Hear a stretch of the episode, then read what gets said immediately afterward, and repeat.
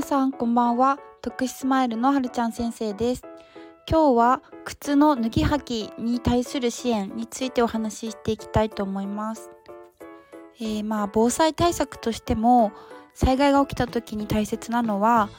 え、いかに素早く逃げれるかだと思います。で障害をお持ちのお子さんが素早く逃げるためにも、えー、まずは日常生活の中で、え靴の脱ぎ履き脱ぎ履きについてきちんと指導することが大切だなと思っています。そのためにいくつか、えー、指導の工夫について今日はお話ししていきたいと思います、えー、靴の脱ぎ履きが、えー、スムーズにできないお子さんについてまず考えるのがどの場所で靴の脱ぎ履きをするのかとどんな姿勢で脱ぎ履きをするのかというところです、え上履きを靴箱から出すという行為だけでも、え細かく分析するとまず自分の上履きを探し当てる。次に自分の上履きの位置に行く。そして上履きに手を伸ばす。その後上履きを持つ。左右両方を持つ必要があります。最後に床に上履きを置くといった行動を連続させた上で、えー、上履きを靴箱から出すという一つの行動になります。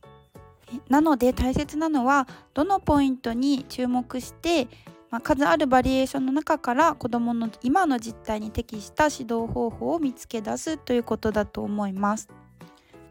今回は子どもの実態を大きく3つに分けて工夫をお話ししていきます。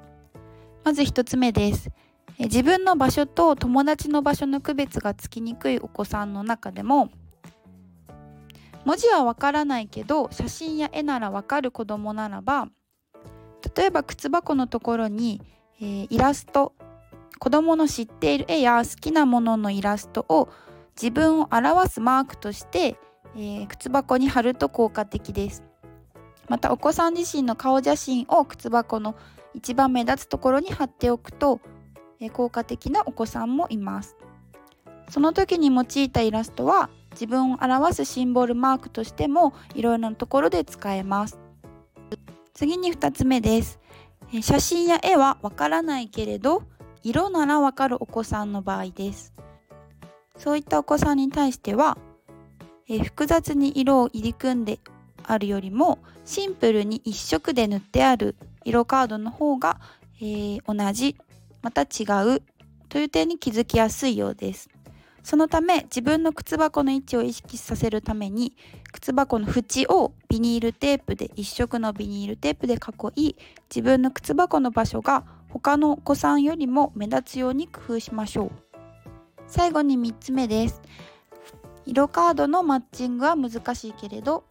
形のマッチングならできるお子さんの場合です。左右の理解が難しく右と左を逆に履き間違えてしまうことが多いと思われます。上履きがぴったりと収まるサイズの枠を用意してあげましょう。枠自体は、まあ、木が一番硬くて丈夫でいいとは思うんですが難しい場合は固めのスポンジなど手に入る材料でまずは試してみるのもいいと思います。こうすることで靴箱に上履きを戻す時や朝投稿した時に履く時などに間違いが減り自信がついていくと思います。ということで今日は靴の脱ぎ履きに対する支援についてお話ししました。今日もご視聴ありがとうございました。また来週お会いしましょう。